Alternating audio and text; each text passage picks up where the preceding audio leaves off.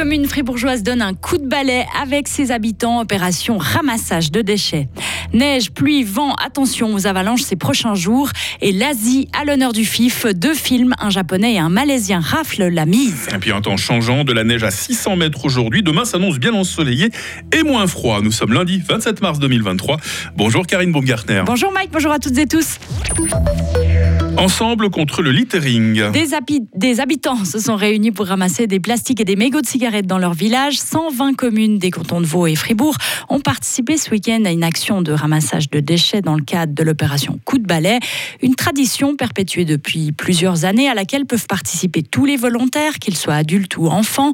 La protection de l'environnement est un sujet important auquel les plus jeunes doivent être sensibilisés, nous explique Jean-François Steyert, le conseiller d'État en charge de l'environnement, y a participé à Misery Courtion. En général, les jeunes sont assez partants, donc on a une envie de participer à ces exercices, surtout les, petits-enfants. Certains me racontent qu'ils vont éduquer leurs parents après, leur dire des choses, donc il y a cet effet aussi une fois dans, l'autre sens d'éducation, ça fait pas de mal. Après, c'est évidemment pas les seules choses que fait le canton, on, a d'autres types d'actions.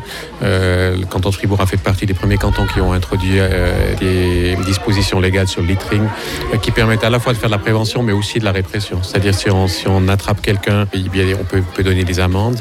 On a commencé à le faire. C'est des petites séquences vidéo et des choses comme ça pour sensibiliser aussi, pas seulement aux déchets qui est là, mais aux conséquences que ça peut avoir. Et les conséquences, parlons-en. Un mouchoir en papier met trois mois à se dégrader dans la nature. Un mégot de cigarette, deux ans. Et une bouteille en plastique, 450 ans. Gare aux avalanches ces prochains jours. Chute de neige intensive et vent fort du nord-ouest ne font pas bon ménage. Le deuxième niveau d'alerte le plus élevé concerne la crête nord des Alpes et le Bas-Valais. La Suisse a connu un dimanche venteux avec des orages violents en plaine et des rafales d'ouragans en montagne, de la grêle même à certains endroits. SRF Météo met en garde contre le risque de gel des arbres fruitiers et ça pourrait arriver cette nuit. Le gaz hilarant interdit au Royaume-Uni. Le gouvernement britannique vient de prendre cette décision à propos du protoxyde d'azote. Le ministre chargé du logement et des communautés l'a annoncé sur Sky News. Ceux qui se promènent dans les parcs ont vu ces petites bonbonnes argentées, a-t-il avancé. Les consommateurs non seulement saccagent les espaces publics, mais aussi prennent une drogue qui peut avoir un effet psychologique et neurologique. Rappelons que le gaz hilarant est principalement utilisé dans le milieu médical comme anesthésie. Les Cubains ont voté pour renouveler leur Parlement ce week-end. Aucune surprise puisqu'il y avait 470 candidats pour 470 sièges, dont une majorité de femmes. Parmi les candidats figure par exemple l'ex-dirigeant Raúl Castro. Le seul enjeu de ce scrutin était le taux de participation qui atteint 70%.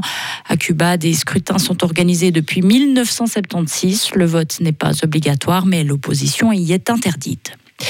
La Corée du Nord tire deux missiles balistiques à courte portée, deux engins qui ont volé sur une trajectoire irrégulière avant de tomber dans la mer. Le ministère japonais de la Défense a également confirmé ces tirs, des tirs qui interviennent alors que Séoul et Washington effectuent des exercices militaires conjoints de grande envergure. Pyongyang estime que ces exercices constituent une préparation à l'occupation de la Corée du Nord, ce qui lui donne un prétexte pour plus de tirs. On ouvre un chapitre sportif. Belle performance pour le Fribourg Olympique hier au Jura. Les basketteurs fribourgeois se sont largement imposés à bon cours. Un succès 104 à 48 acquis face aux Jurassiens.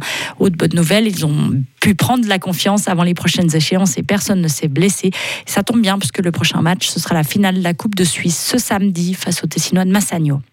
Et en hockey sur glace, ça y est, on connaît la fiche complète des demi-finales de play-off. Ce sera Genève Servette contre Zug et Bienne contre Zurich Lions dès ce jeudi.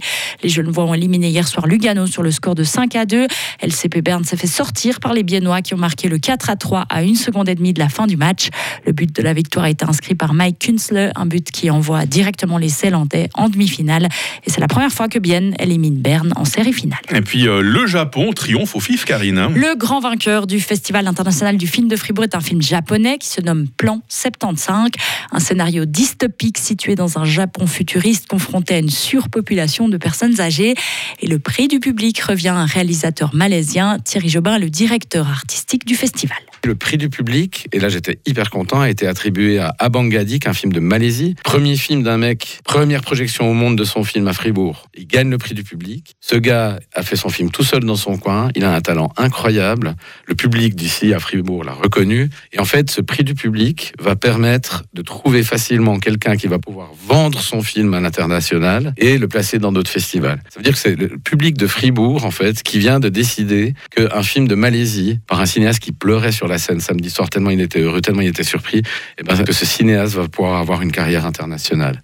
Et au total, 99 films de 52 pays différents ont été projetés au FIF.